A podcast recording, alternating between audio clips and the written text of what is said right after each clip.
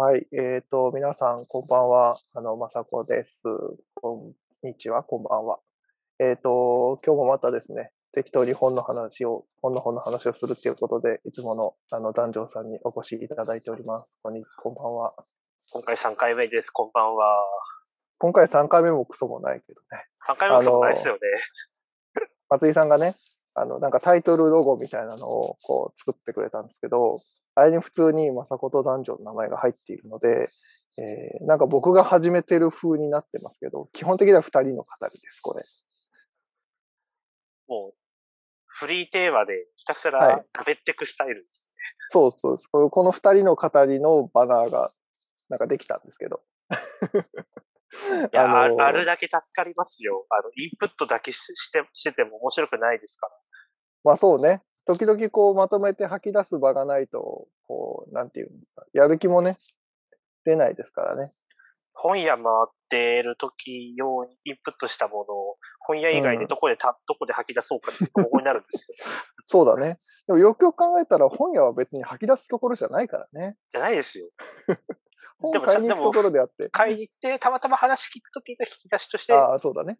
吐き出してくる。ケンスさんとね、お話ができたときは、そうなるけど大体そう、そういう長老閣の人とかだと、やっぱり昔のか、うん、神田の事情とかやっぱ知ってると、やっぱり話が弾むとか。うんうんうんうん。あるよね。それ用のインプットです。うんうんうん。まあ、というわけで今日も適当に話していくんですけど、なんか一応ね、こう、男女さんが気を使ってくださいまして。いやいやいや、気使ってるというよりも、なんか。あそこがあんまり話してないだろうっていうことでですね。そうです。こう、今日は僕がネタを提供する回みたいになってるんですけど、なんか、あの、まあ、一応だから作ってきたんですよ、ネタ帳をね。それで、3つぐらいあるんですけど、3つってかまあ、実質2つぐらいあるんですけど、最近あの、外地、外地のね、外地っていうのはその、えー、まあ戦前の日本の、まあ、なんだろう。まあまあ、ありていに言えば植民地だったところですけど、を外地と呼ばれておおむね呼ばれていて、そこに展開していた書店とか取り次ぎについて最近僕はちょこちょこ調べているので、まあそこのなんとなく全体感の話ができか、まああとはですね、あの、満州書籍配給っていう会社があって、えー、満州の本の配、まあこれ配給なんですよね。戦争中の配給を一手に担う会社みたいなのがあるんですけど、なんかそれを作った時のなんかゴシップみたいな話があって、それがマジで、なんだろう。いや、ゴシップなんですよ。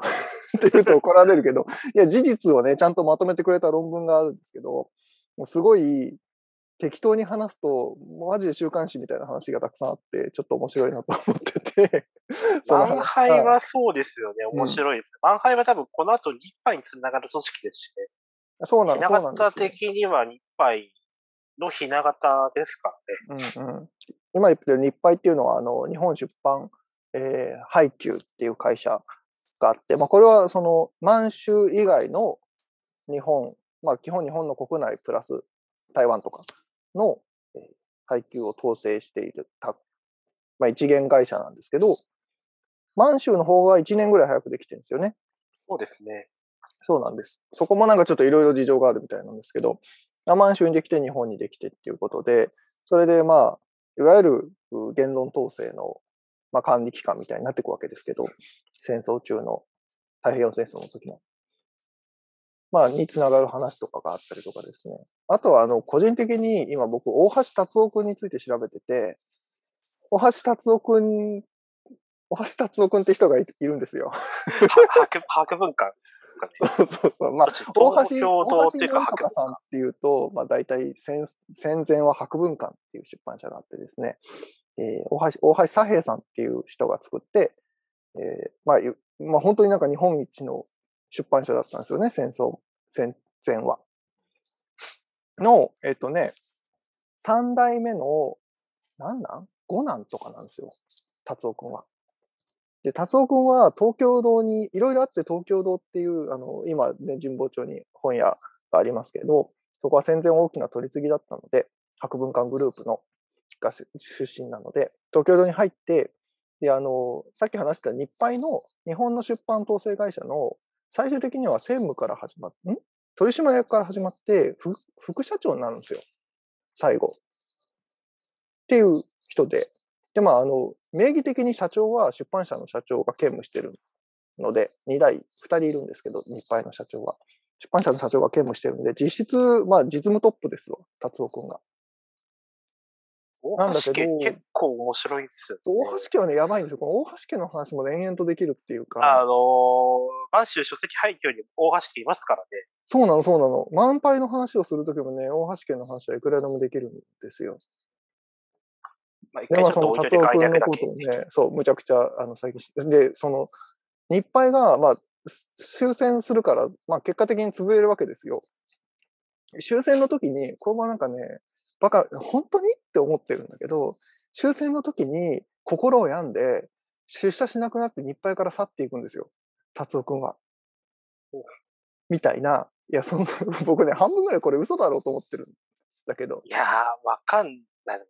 日配時代史のね、を書いたね、あの、清水さんとね、が言ってるだけなんで、清水さんがそう思ってるだけで本当は違うんじゃないって思ってるけど、まあ、清水さんが言うには、ね、資料的に心を病んでしまって、あの、日配を去っていって、そこから、まあ、あの、なんだろうな、大橋家の系譜としては、メジャーではなくなっていって、でもその後実は印刷会社を起こしたりとか、ん印刷製紙会社かなごめんごめん。製紙会社を起こしたりとか、えっ、ー、と、中央社っていう取り次ぎの取締役になってたらしいんで、が、割と50代で亡くなってしまうっていうですね、なかなかなかセンセーショナルな人がいて、この人がちょっとなんかかわいそうで面白いので、すごいいろいろ調べてて、いたら、なんかすごい、大橋家のかわいそうな運命みたいなのがすごいどんどん分かってきて、なんかちょっと面白いなっていう話があって、どれがいいですか？いや、とりあえずまず満満杯の話します？そっか、満杯実杯はセットじゃないとまずくないですかね。そうですよね。わかります、わかります。満杯あってのあの日杯ですからね。日杯ですし、あと、うん、まあ日杯とかも戦前その五大取り付きとかしかり、うん、うん、それこそ満杯になると大阪夜行商店の話も出てきますから。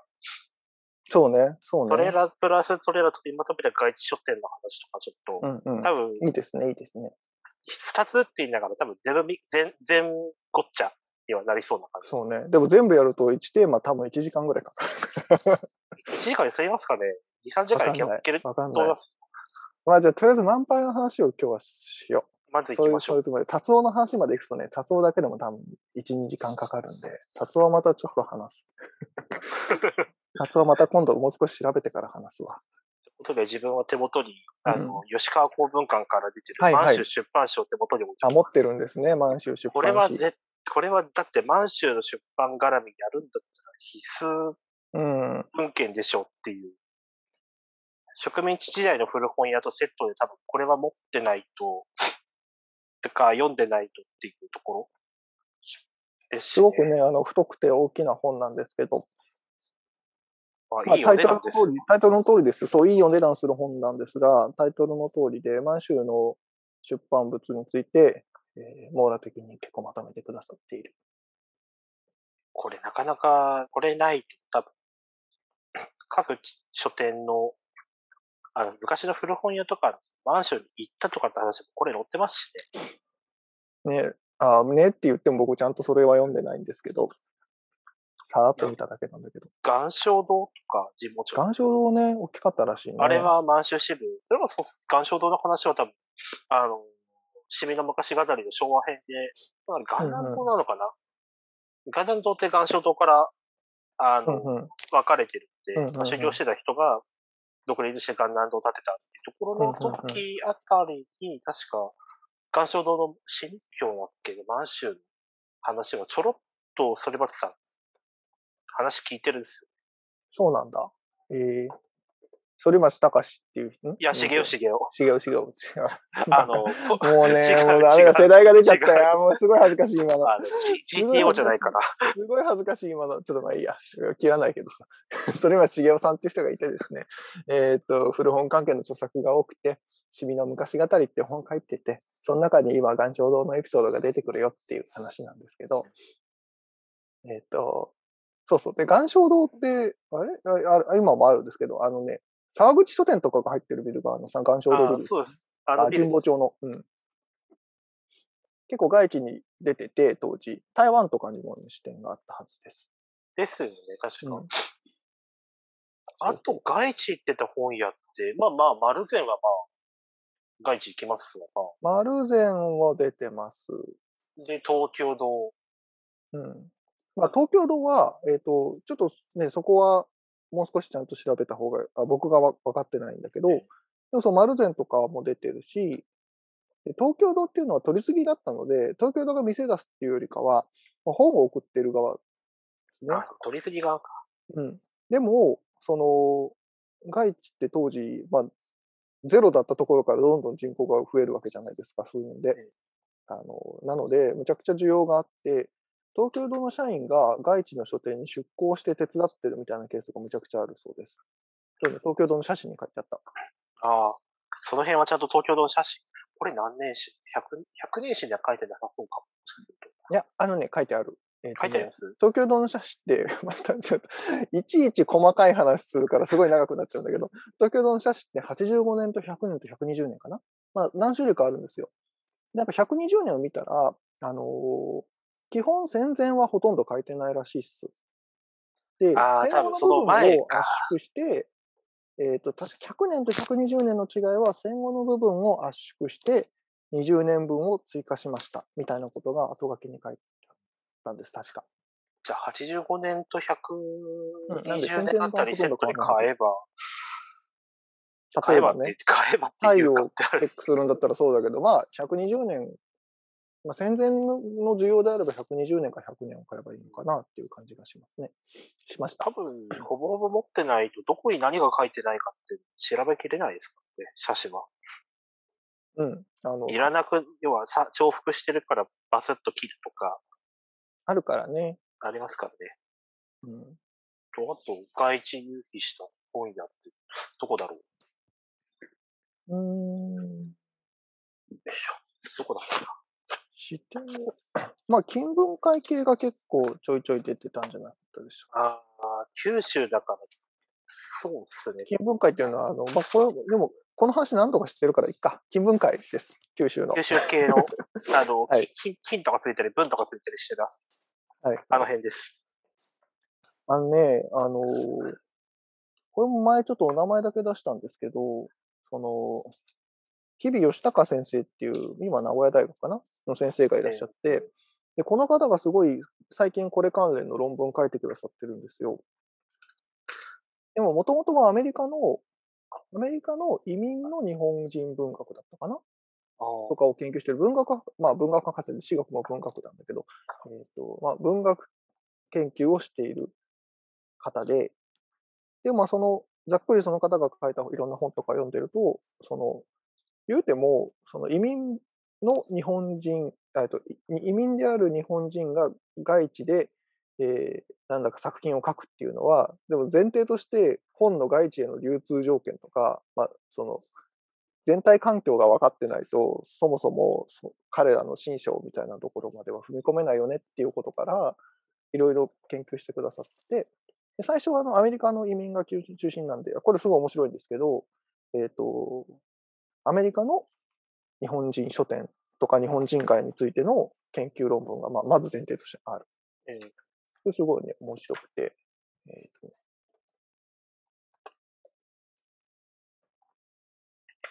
ジャパニーズアメリカっていう本があって、この中に一章を割いて、えー、さっき言ったアメリカの日本書店の話があります。すごい面白いです。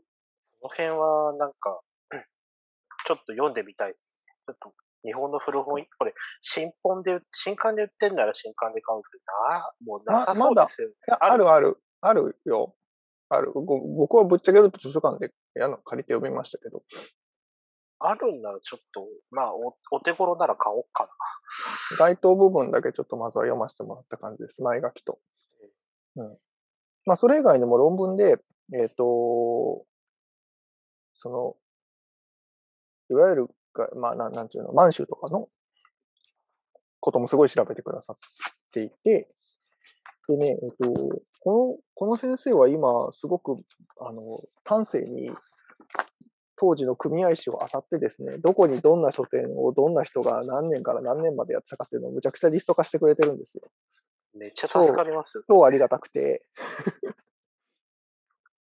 っていうのを見ながら僕は今このテーマで話をしてます。ああ。岩礁堂とかの、ああった。岩礁堂の、あのー、外地への拡大の話は確かに出てますね。シミの昔語に。うん。岩礁堂出てくるもの？やっぱりどこの、うん、どこっちか、まあその、満州でも台湾でも出てきてあと、あと、一斉堂も行ってるみたいです。ああ、へえ。あの、八木敏夫とかがあの、をたまに派遣してるみたいな話が、それは資料が言ってますね。だったな。なんかの論文にね、すごいリストにしてまとめてくれてるんですよ。超ありがたい。その辺って多分、岩礁堂からが開拓した販路から行ってそうな感じがあったりしてるな。あと、たまに北沢書店名前出てますね。うん。あの、洋書やってるもんね。でもね、すごく、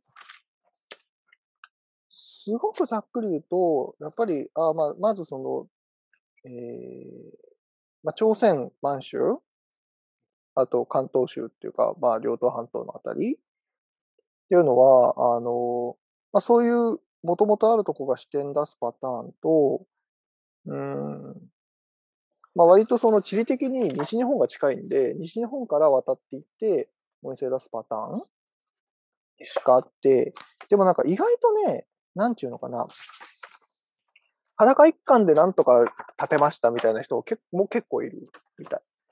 あつまりその、どっかの書店で修行してきましたみたいな金文会系の人もいるんだけど、やっぱこう、なんもないから言言っちゃなんだけど、その、急に日本人が出始めた時ってなんもないんで、要はなんか結構雑貨屋から始めるんですよね。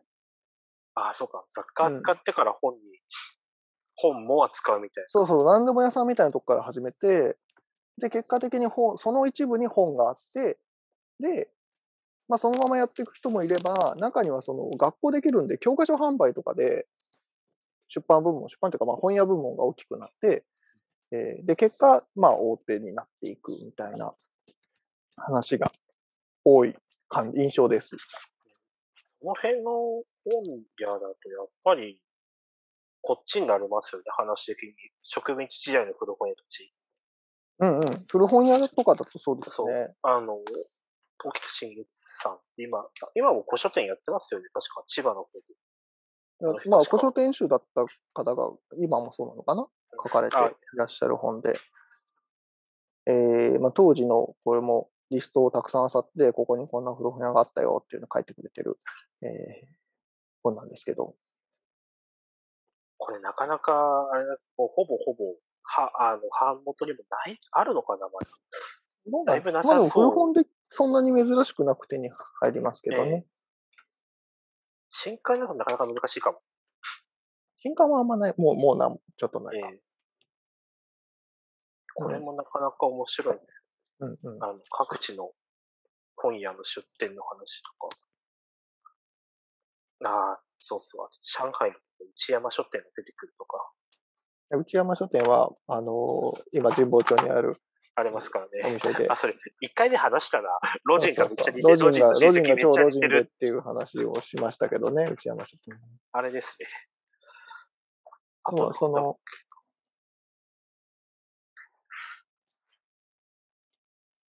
でも満州の、やっぱり、あの、書店の話をするんだったら、これも前ちょっと言いましたけど、大阪屋号書店というところがあって、ここの話は、というか、まあ、大阪屋号書店が、やっぱ外地の書店、うん、ある意味ではかなり牛耳ってるところがあるので、その辺の話をするといいのかなと思うんですけど、ええ、そのでもあんま本としてはあんまなくて、ないんですよ。論文とか、あと、うんうん、よくて、ちょっと桂馬の高飛びって今、文庫になってる。これね。これこれ。あの、桂馬の高飛びっていう、はい。あの、神田山陽さんっていう講談師、これもちょっと前話したけどね、講談師の方がいらっしゃって、えー、この人が、実は、東京、大阪屋号書店の2代目なんですよ。で、戦後、まあ、戦中から実はなっていることが最近分かったんですが、戦中から、あの、講談師始めて、で、戦後に、かあまあ、講談師として非常にあの著名になられた方で、本名浜井博夢君って言うんですけど。そうなんです。講談師っていう方が有名です。出版系やってたっていうの結構 影に隠れてるっていうか、これもあれなんですよね。ちょっと、その辺の日杯とかのごたごたの話はちょっと出てきますよね。ちょっとあ、で、その、桂馬の高飛びっていうのは、その、ヒロム君がもうなんか最近ね、あの、彼ぐらいの世代はもう僕なんかくんづけで、達夫くんとかヒロムくんとかっていう気持ちでいるんで、最近ヒロムくんって心の中で呼んでるんですけど、ヒロムくん、えっとなんだっけ、ヒロムくんは、その、講談師として本を一冊書いてて、自伝みたいな本を書いてて、それが桂馬の高飛びって本で、でも自伝なんで、ちっちゃい頃の話とかが、こう、講談の話とかの間に入ってくるんですよ。で、ちっちゃい頃の話っていうのは、つまり、お父さんが、えー、満州でめっちゃ本を送ってた、みたいな話。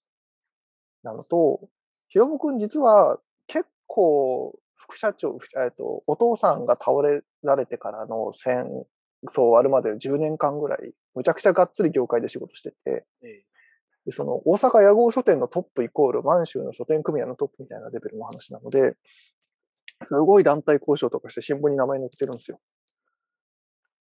これね。ちゃんと書いてます、ね、そう、超重要人物なんだけど、講談師になってから本を書いてくれて、ありがたく、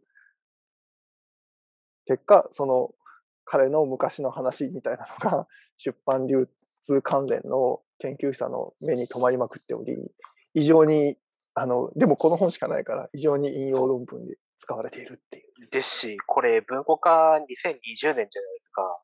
これ文庫化される前の単行本で、だからべらぼうに高かったんですよ。ちょっと手に入りづらかったよね。なんで手に入りづらかったかっていうと、あの、流通関連の研究者が読むからですけど、みたいな。そもそも初版がそんなに多くなかったからっていうのはあったかもしれないですね。あの、出る、出る時期的に。あの、わかんないけどね。初版が86年なんですよ。まだこの落語家さんの本と講談師さんの本っていうのは、その、いや、ね、好きな方にはすごく申し訳ないんだけど、やっぱりちょっとね、あの、芸能としてはメジャー度が違うもんね。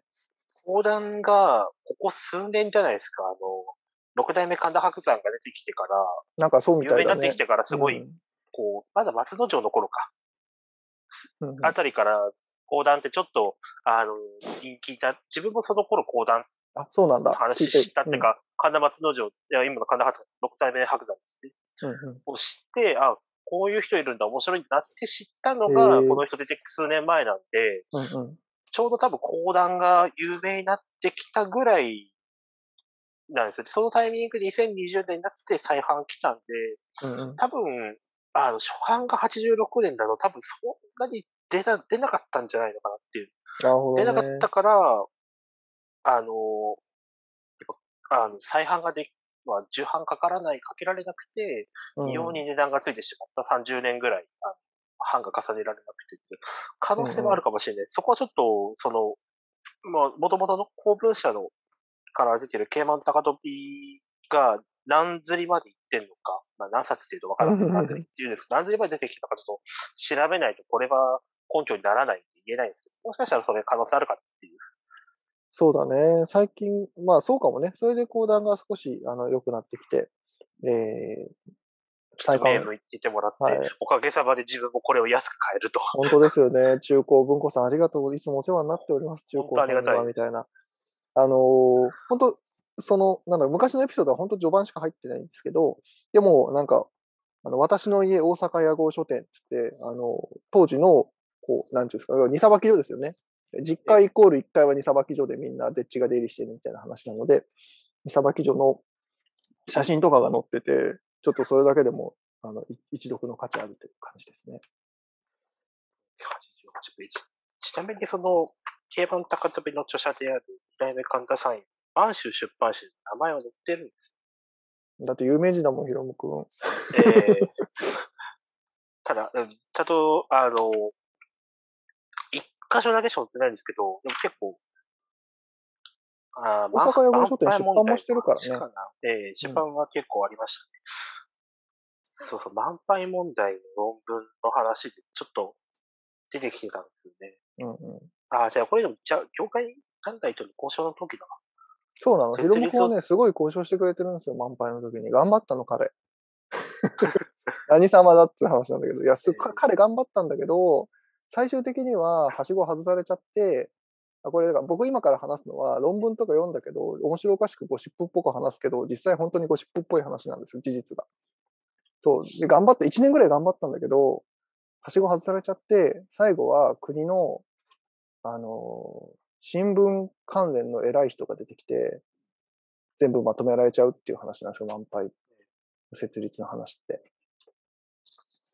それでやる気なくしちゃって、満杯できた時にもういいやってなって、あの、これ、すごい、これ論文で読んで、でもマジで面白いなと思ったんだけど、あの、すごい大事な会議の、その満杯問題のすごい大事な会議で、大阪養護書店の満杯、あ、満州部門なくなるぞってなった時に、翌日見に行ったら、あの、あ彼、将棋とが好きらしいんですけど、役員と将棋させてたと。やっぱ大会社の2代目は違うねっていう記事が載ってるらしいんですけど、新聞に。完全にこれやる気ないだけなんだよね。これはもう。会議の時も、あ、なんかみんなが言うことに従うんで OK ですって言って、一言だけしか発言しなかったらしくて。燃え尽きちゃったっていうか。もうやる気なかったみたいですよ、その頃には。うん。でも、でも確かにさもありなんていうエピソードがたくさんあるんですよ、そこに至るまでに。ああ、これか。で、まあ結局、その、満州部門が満杯でなくなって、でもまあ、えっ、ー、と、朝鮮部門とか残ってるわけですよ。あります、で、店も出してるから、書店としては満州でも営業してるんだけど、一族が。もう彼は、あのその満杯できてすぐぐらいに、えー、どうやらその、講談、あと劇場を潰れそうだった劇場を自分のお金投入して建て直して、そこで講座上がるようになって、で、そこから、あの、ずっと講談師として仕事を、仕事っていうかね、芸をされていたらしくて。だからもう本当完全にワンパイの設立と、あの、彼が、えっ、ー、と、講談の世界に進むっていうのが、リンクしてるんですよね。あと面白いのが、これなんです。これ、ケーマン高飛びの後書きを見たときに、うん、実は全然講談の話の方の方が多いんですよ。だからほぼほぼそっちなんです、いや、それはそう、それはそうでしょ。そういう本だよ。ちら、ちらっと、ちらっと出るのかなと思ったり、あと、略年表も、あの、略年表も、これ、完全に講談関連なんですよ。いや、そりゃそうだよ。だからこれは、講談が好きな人が読むために文庫になったの。そう。ほんのちょっとぐらい刺さってて面白くないかなっていう。だけなので。ほんのちょっとぐらい刺さってるかなと思ったら刺さってないうん。そうなんですよ。だから。そのあ合間を掘っていくのは楽しいんですけどね。楽しい楽しい。大阪屋号書店、そう、大阪屋号書店自体も、なんかだからさっき言ってた話で言うと、なんかただ運がよく、うん、始まったら超でかくなったみたいなケースでらしくて、なんかその、ひろむくんのお父さんで松之助さん？松之助さん？確かそうでしたっていうのが初代なんですよね。えー、ひろむくんの本見ればいいんだ。名前をね、すぐ忘れちゃうんですけど。あ、松之助さんっていうのがお父さんで、お父さん松江の生まれで、なんか大阪とかで修行、あ、なんかデッチで修行した後、なんかすごい計算が得意だったらしいんですよ、松之助さんは。それで、なんか台湾で計算、即上だったかな？かなんかの職があって、それで台湾行くんですよね。当時日本の植民地でだった台湾に行って。あありました。そうそれで、一回戻ってきて、で、俺ちょっと、あの、両党半島行くわ、みたいな感じになり、あの、というのも1905年かな？日露戦争で、まあ、日露戦争の三国干渉で返さなきゃいけなくなったで有名な両党半島ですよ。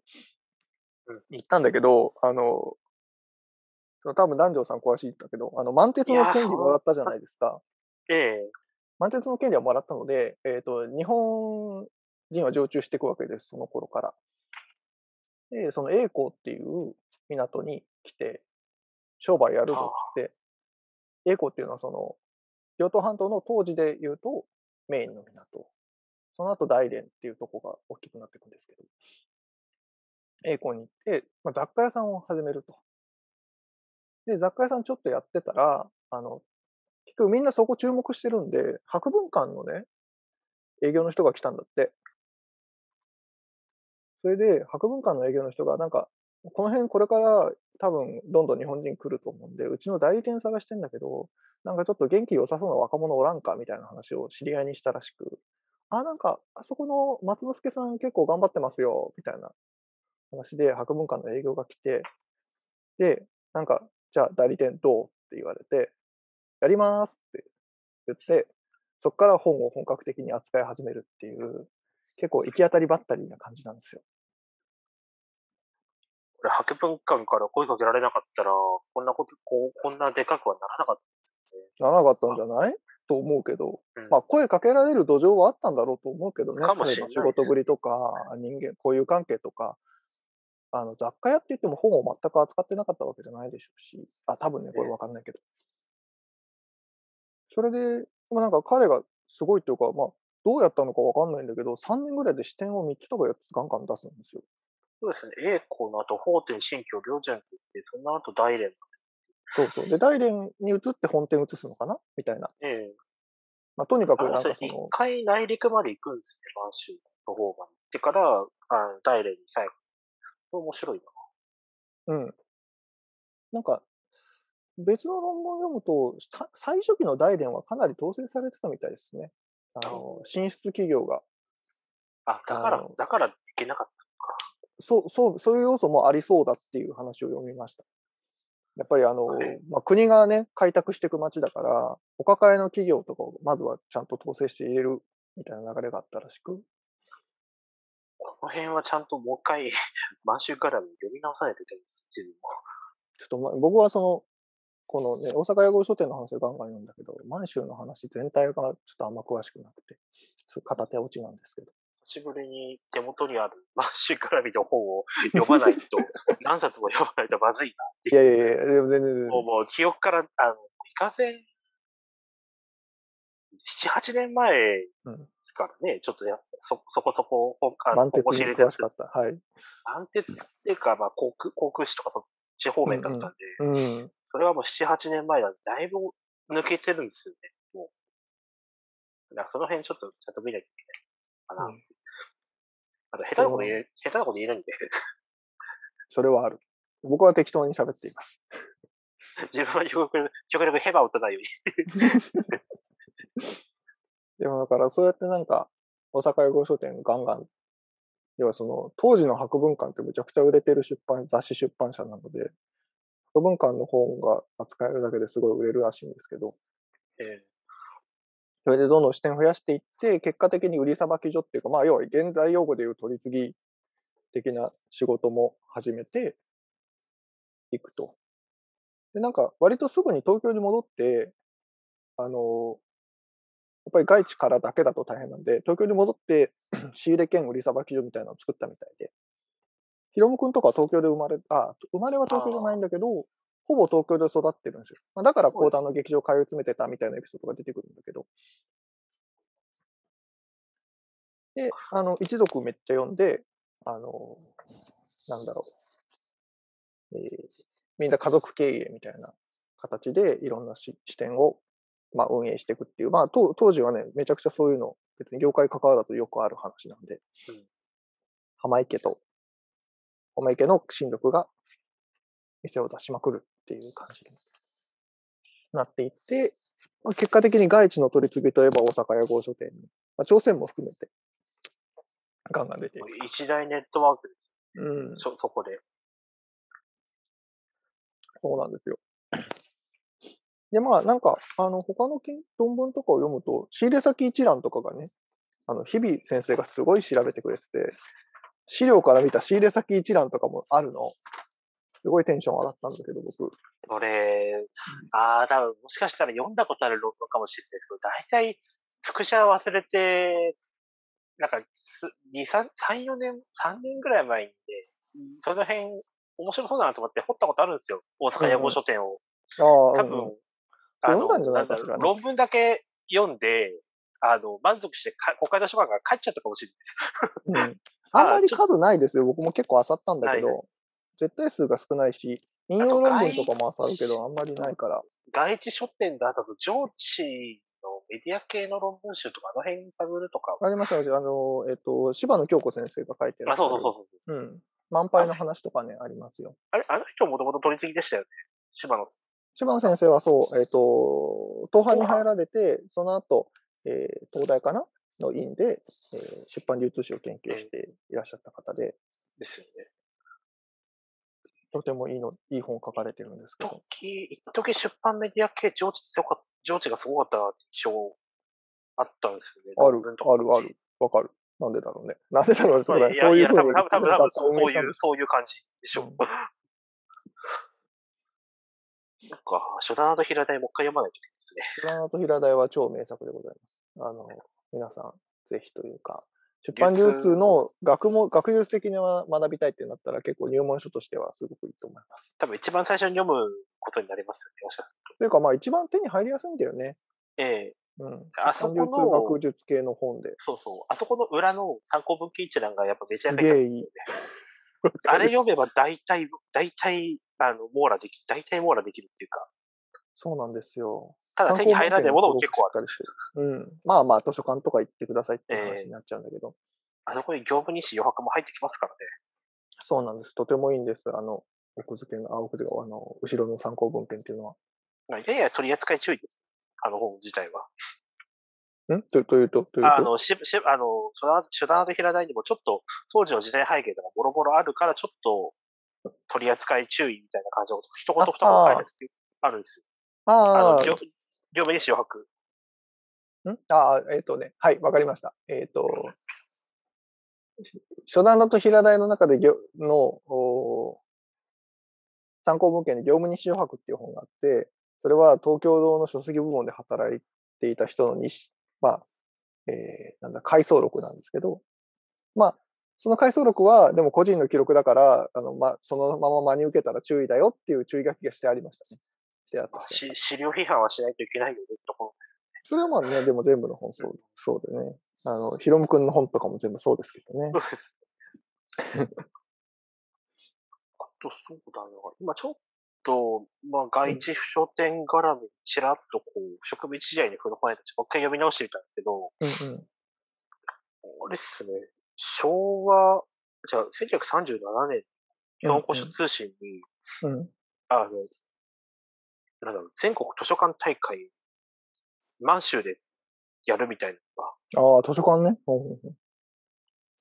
第31回全国図書館大会。はい、はい。で、これ、言ってるのが、一斉堂、井上書店、あ、うんうん、東洋、東洋のとかはわかんない。大文堂、大文堂まだ今でも神保町にありますからね。はい、はい。あと、久保川の、久保川書店、山本書店、文久堂書店、朝倉屋、古書通信の八木年を。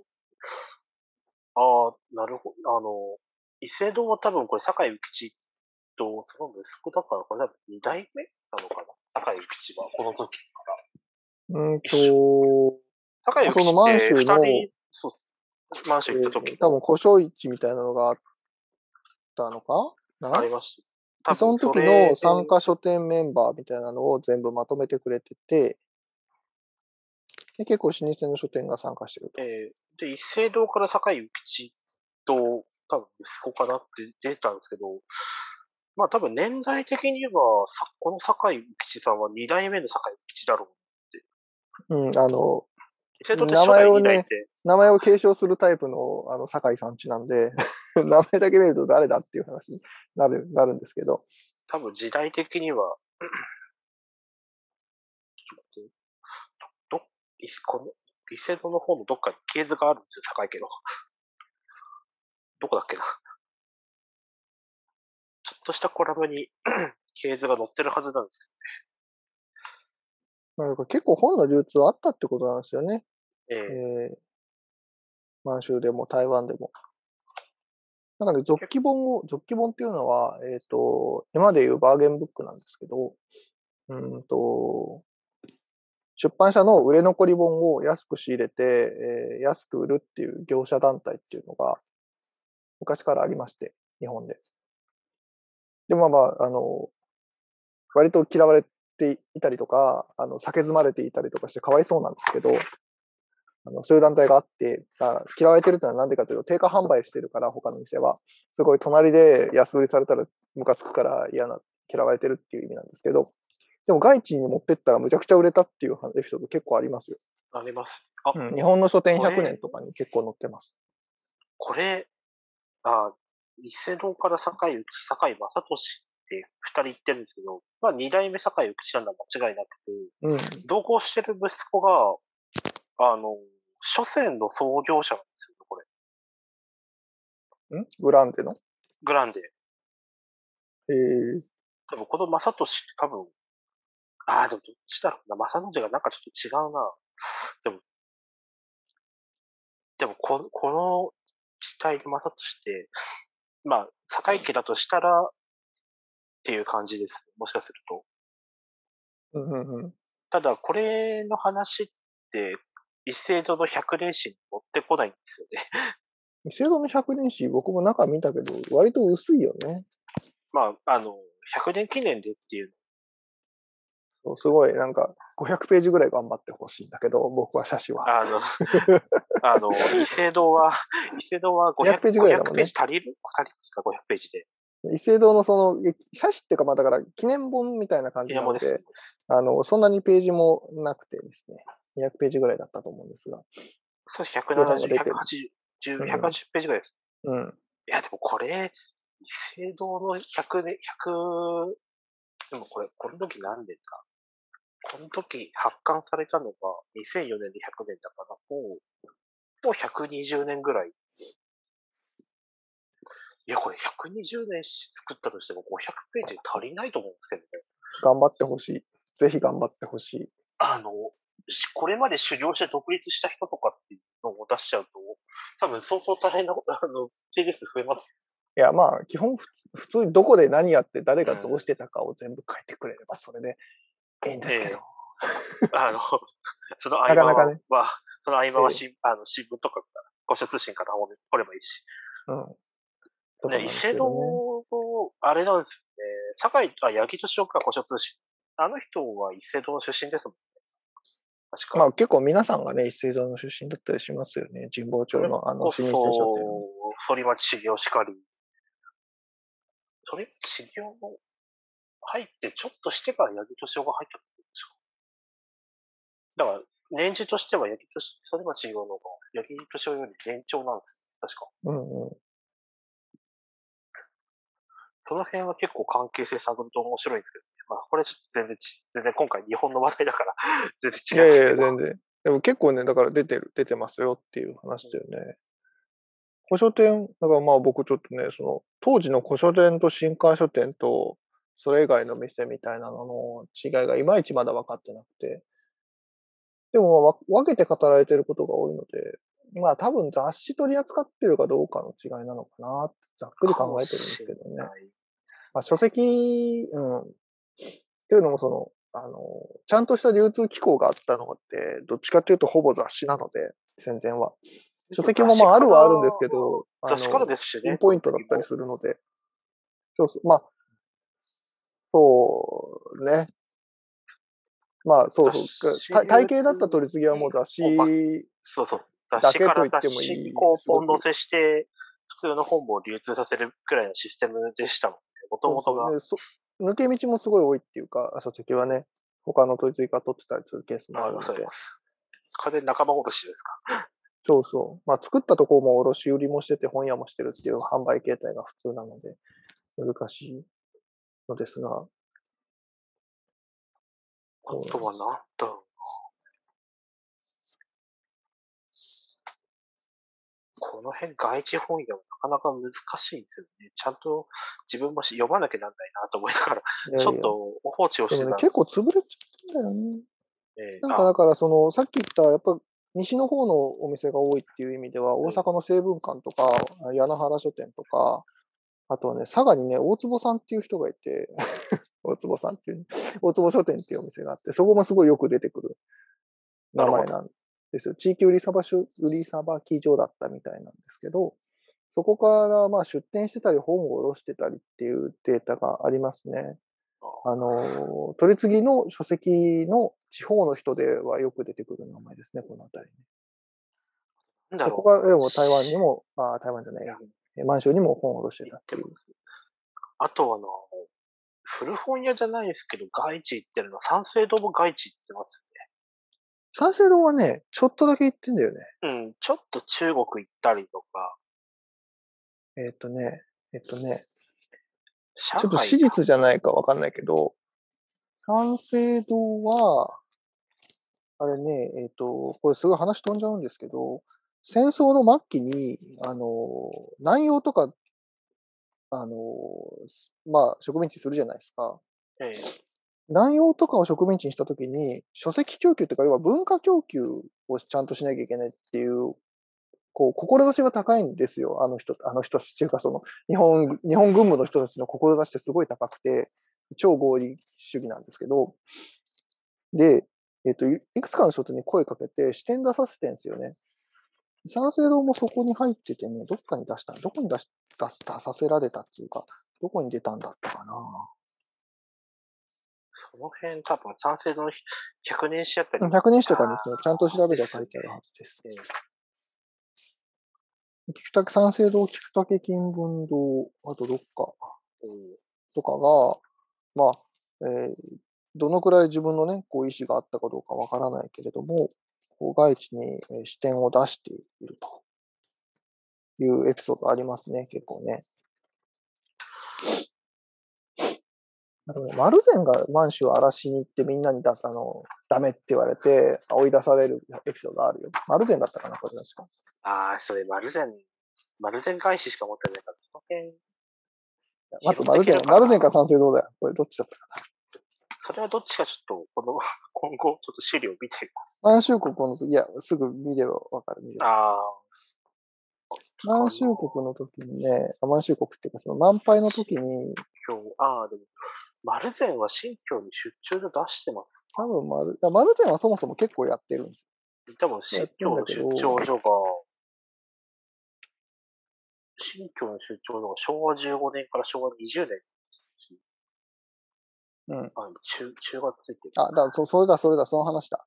えっとね、その、満杯の話がまとまりかけたところで、急に、あ、なんか、幼少の需要あると思うんで、幼少丸善がやりたいです、みたいなことを言って、なんかその、満杯の偉い人と話しつけたみたいなエピソードが乗り、その、満杯、えっ、ー、と、関連記事にそれで、お前らこれまとまりかけてるのにふざけんじゃねえよっつって、周りの人がむっちゃ怒って、えー、結果、結果ね、公式には、あの、破談に、そうそうそうそう、破談にするっていうエピソードがあるんですよ。丸善進出で。でも結果的に、でも丸善は、えっ、と、その後視点を出してはいる。出してはいるけれども、どうなったのか、ちょっと、どうなったというか、その、満杯との関係がどうなったのか、ちょっと、僕の持ってる資料だけだとわかんないんだけど、出してる。まあでも、もともと、その、満杯がやりたいって言ってた要所全部丸善がやるっていう話だから、だいぶ交代してるよね。ぶっちゃけ怒ります そう。満杯の話？殴り込みは、殴り込み行って、そりゃまあ、っていうのは。ね、満杯の話はね、全部ぶっ込み案件なんですよ。満杯の話していい？します。いや、これ、ま、これ満杯問題ぶち込んだ方がいいんじゃないですか？あの、2杯の満杯の。満杯はね、かなり面白くて、えっとね、渡辺隆弘さんっていう方が、えー、満杯の成立経緯について4本ぐらい論文書いてらっしゃって、基本そこから、そこからの話を出しますね。出すんだけど、まあ、この人のこの論文の研究手法っていうのがすごい良くて、良くてっていうか、まあ、特徴的で、当時の満州に出てる新聞と、えー、日本で出てる出版関係新聞全部漁って、いつどこにだ、どの新聞に何の記事が出たから、こういう経緯ですっていうのを全部新聞引用で出してくれているっていう、あの、方の研究があって、そうすると、おおむねその報道ベースで、えー、ワンパイ設立の時に何が起きてたかっていうのが分か分かったぞっていう話なんだよね。で、なんかもう、冒頭からすごいきな臭いんですけど、冒頭からのきな臭さ。そう、そうなの、そうなの。まあでもなんか時代感じるって思って読んでるんだけど、そもそも何が問題だったかっていうと、外地定価っていうのがあって、あ、それか。外地定価廃止の話か。そうなの、そうなの。あのね、えー、ま、まず日本の出版物っていうのは定価販売っていうのが、えー、昭和？違う違う、大正の9年とか、まあ、1920年ぐらいに、うん、決まってましたと。で、国内っていうのはもう全部定価で売ってくださいってなってたん。だけど、えー、当時、えー、なんだ、送料は小売店負担だったから、えー、やっぱ遠いところの方が利益が目減りするわけですよ、定価で売ってると。で、国内はまだ良かったんだけど、外地ってなってくるとむちゃくちゃ定あ送料がかかるんで、こんなんじゃ商売やってられんということで、組合が外地定価っていうのを認めさせているんですよね。例外的に、あの、外地は定価で売らなくていいというか、1割だったかな。まあ、なんかこのぐらいまでなら上げていいみたいなのを協定で出してて、まあ、それで一応、あの、まあ、本当にやってたと。でもなんかある時に、ある時ってね、戦後、1938年、9年あたり。昭和の、えー、14年とかとかな。ごめん、適当なこと言ってますが、大体その辺ですわ。えー、に、一つの書店が、いや、なんか、うちこれから定価販売するんでって言って、急に広告ぶち上げるんですよね。で、みんな外地定価でやってるのに、あの、俺は定価でやりますって言い始めて、すごい組合からソース感を食らうわけですよ。で、話を、これはね、なんか、状況証拠とかから推察すると、どうもこいつは国と繋がってたっていう話になってくるんですけど、これきな臭いでしょ？ここでもうきな臭いでしょ？その辺掘っていくと、そうなるよな、うすうす感じちゃうんです、ね、そうそうそう。でも、一書店がまずぶち開けるんですよ。うちはもう外地定価やめますと。でまあ、背景としてはもちろんあって、そのむちゃくちゃマンションに国人が増えてると。で、満鉄とかにむちゃくちゃ従業員がいると。で、結局その人たちが外地定価で買わなきゃいけないっていうのは、あまあ、要は不公平じゃないかっていう意見が出てて、あの、外地定価廃止してくれっていう、あの、なんだ、要望自体はあると。話にもな上がってましたよね。そうそう、問題としては言われていると。でもなんか解決年ぐらいにはなんか、40年ぐらいには廃止するよって話になりあっそうそう、それがね、満杯の設立の話。そうそうそうそう。それで、結局だから廃止するよってなったんだけど、あの、組合としてはもう絶対認められない。まあ自分たちの利益減るわけだから、あの認められないからって言って、まあもちろんその書店を潰しに行くわけですよ。でもこの書店に本を下ろすなって取り次ぎに行ったりとかしてるんだけど、でもその書店の人は多分国と繋がってるから、いや、俺はもうこれで行くって決めたし、これ軍の軍と繋がってて、軍が言ってることだから、みたいなことを言い始める。で、えー、東京の取り次ぎとかに、あの、上京して、交渉とかもするんです。その人、その書店主さんが個人で。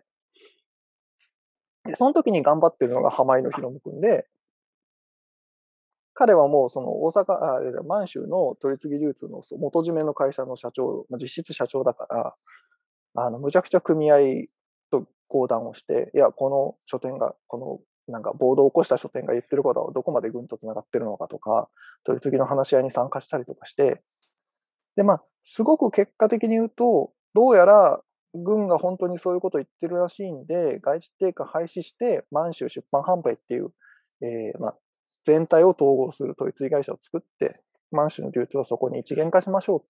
それがなんかどうやら軍の意思らしいです。っていうことになって、その答えを持ってヒロム君はマンションにも、マンションに戻るのかな？まあ、とにかくマンションの組合に話をつけに行くわけですよ。でもこれがまとまらなくて、組合が全部突っぱねて、いや、なんか結果的にあいつが一人でぶち上げただけだったみたいだから、僕たちはこのまま外資定価の風にやりますって決まっちゃうんですよね。それが最初の半年間ぐらいで、まあ、要は一回頓挫するんです。で、こっからすげえ気な臭くて、ヒロム君がやる気を失っていくんですけど、マジで外されてて、今度、そしたら、年またいで翌年ぐらいに、あの、満州の、流、なんだろうな。すでに新聞とかは、あの、統制会社になってて、統制会社になっててっていうか、えっ、と、ほとんどの新聞を牛耳っている大きな組合みたいなのがあったのかな？ごめん、ちょっと名前をごめんね。あの、すぐ出てこないんだけど。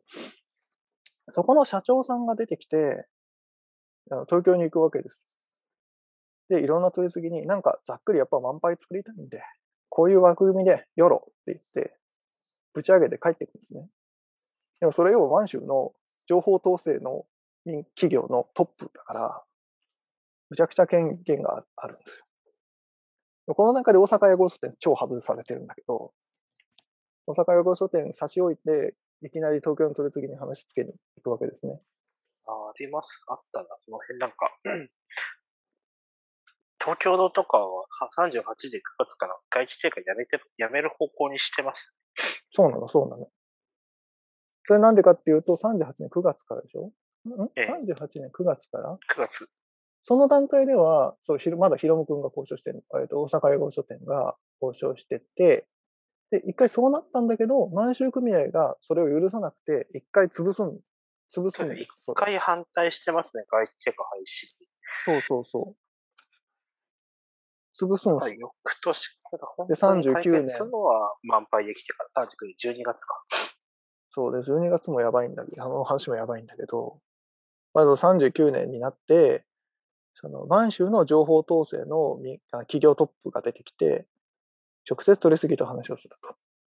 で、実はその満州の一般書籍だけじゃなくて、教科書はもう国策会社で全部一社になってたんですよね。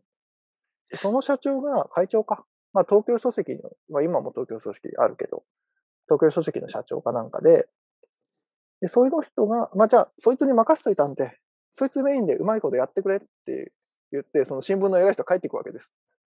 おそんで、その人と、その人の、まあ、部下の、えっ、ー、と、有力な人が出版業界を駆け回って、交渉を、まあ、進めていくという流れになり、で、まあ、もちろんその、なんかじゃあ、結局、外地定価を、えー、実現するためには、ど、書店がなくか、コストはかかるわけだから、書店がなくか、取り次ぎがなくか、出版社がなくか、まあ、えっ、と、ここで言うと取り次ぎっていうのは日本の国内の取り次ぎと満杯っていうマンションの取り次ぎがあって、その2社のどっちか。この 4, 4社のうち誰かがなくしかない。で、誰がどれだけ負担するんだっていう話で、まあ揉めるんですよ。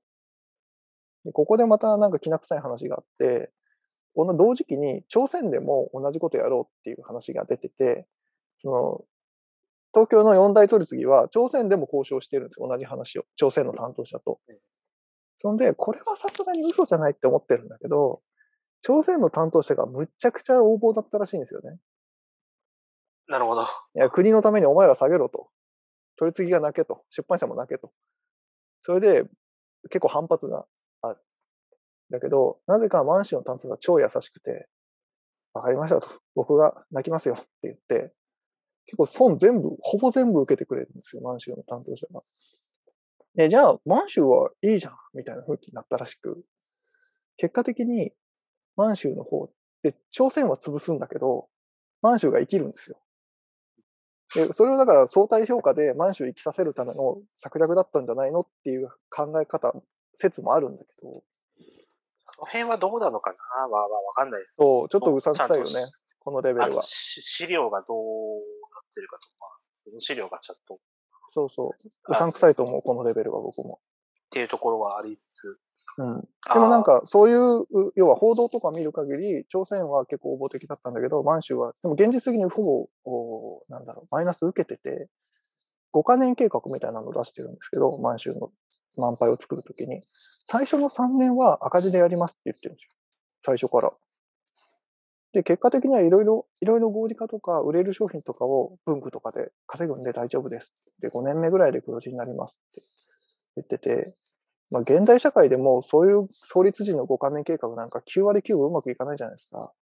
ええ100%失敗するじゃん、そんな。3年は赤字ですけど、5年目から大丈夫ですっていう新規事業はさ。あの、5, 5カ年計画と言われるだけで、なんかちょっと、ちょっと、ちょっとフラグが立ってるような感は。でしょ？怪しいでしょ？もう9割失敗するじゃん。ええ、僕もそこそこの社会人だからさ、そういう経験あるからさ。9割失敗するんだよ。未達の計画を書くみたいな。そう。結論から言うと失敗してるんだけど。まあなんでかって、その満杯設立から5年後って終戦だからね。ええ。最後の2年なんかそもそも本が出ないわけですよ。みたいな話なんだけど。まあそれはそれとして、だから最初3年損してもやるんで満杯作らせてくださいっていう交渉の仕方をして、ほとんど取り次ぎとかもちょっと、ちょっと利益減らすんだけど、ほとんど取り次ぎとかも利益減らさず、満杯を作るっていう案を、まあ、提示して、みんな別にそれはマイナスないから、通しちゃうんですよ。まあ、いいよね。そうそう。まあ、唯一マイナスがあるとすればさ、大阪英語書店の浜井博夢くんなんだけど、全部この時点で蚊帳の外なんですよ。全然出てこないのね、彼。話の流れに。外されてて、まあ、じゃあ、みんなの好きなようにやってくださいっていう感じ。これは確かに、外されたら、まあ、ねってのは。そう、もうだから、あの、トップで、トップの方で決まっちゃってるのね。そのおまあ、まあ、ある意味、その大阪予合書店も、えー、四大取り次ぎから本仕入れてる立場だから、最初に四大取り次ぎの方を抑えられて、で、すでに満州に存在している教科書の国策会社と四大取り次ぎが交渉して、教科書の国策会社広げる感じで満杯作るんでっていう話になっちしちゃってるから、あそれは完全に外されちゃってるんですよね。これ、あれですね、外地定価廃止をぶち上げた本屋は、後々1940年に閉まってます。そうなの。それもさ、すごい話でさ、満杯ができるときに、あそもそも満杯の設立のきな臭い話で、なんかおばちゃんの噂話みたいになってるけど、本当そういう話なのね。満杯設立も。多分その辺論文読んでると、ああ、なんか、なんていうか、うんっていう感じになりそうな。スーパーきな臭い話ださ、設立日が、あの資料によって異なってるらしいんだけど、12月のね、20、なんか7とか超年末なんですよ。まず。で、しかも、設立総会みたいなやつを関係者だけでやったらしくて、要は関連会社の東京の、東京堂のあのトップだった大野孫平ですら、年明けの年頭書簡で、なんか年末聞いたんだけど、よくわかってないからこれから聞きますみたいなこと言っているっていうレベルで、いや部内社だ、えー、部内社だけで作っちゃうんですよね。まあもちろん下交渉はしてるからさ、えー、あの、ほぼできるだろうっていう観測にはなってたんだけど、どどうやってもその年末に急に、だから会社の倒産みたいな話だよね。なんか、年末前に急にぶち上げて、そこから休みに入るみたいな。12月27日は確かに検討が必要だっていう。なってますね。なってんだけど、作っちゃうんだよね。うん、だからまあ実質的な運営っていうのはもう本当2月以降から始まっていくような感じ、調整と運営っていう2月以降から始まっていくような感じになるんだけど、その、これは外地定価廃止ありきで動いてますね。外地定価廃止ありきで動いてるし、外地定価っていうかその満杯作るありきで動いてるから。あ、そっか、それをや、どっちかっていうと、図書の、図書の統制をする前、したい前提で条件を整えている節があるっていうね。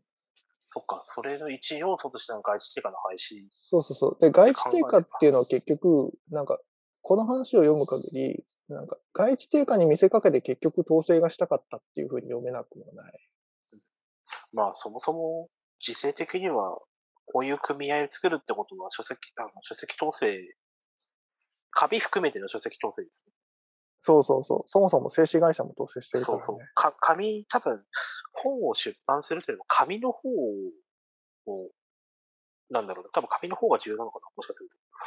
そうそう、にそうそうっていうか、それは日配の話になるんですけど、日配もね、そもそも日配の時に何やってるかっていうと、まず一緒に紙の統制会社作って、配給権渡すんですよね。だから、日配の、紙の統制会社に、から許可がもらえないと本が作れないから、ってなってくると、まあ、原則従うしかないじゃないですか。出版社は紙もらえないから。っていう流れを作っていくんですけど、まあ、満州も基本そうだよね、多分。まあ、満州もっていうか、その、東京の出版物満州も出してるからね。むしろ多分、ひな形的には満杯から日杯なんで、多分、手法は多分、マッシュでやったのを使ってる可能性はあるかもねっていう。うん。そこのつながりをどう見るかっていうのはちょっと僕も。ええ。まあ、その辺はちょっと、憶測レベルどうも言えないんですけど。うん、まあでも満州の方が作りやすかったし、作りたかったっていうのはあるんじゃないかと思うけどね。先にそれやって、ああ、OK だったらちょっと、OK だったらその手法を日本でも活かしてみよう。多分、少なからずあってもおかしくないかなっていう。うん、まあこれはちょっと、話聞な、話しながらの雑感なんで、あくまで自分の感想なんです。うん、根拠は何もないんで。いや、でもさ、これ印象評価だけど多分そうだよね。満州ってそもそもやっぱり建国段階からさ、ある程度ガチッと総動員体制やっていくぞみたいな流れで作ってる。まあ、実権国家的な要素は確かにあります。から、やりやすかったんだろうと思うしね。おそらくそうですね。うん。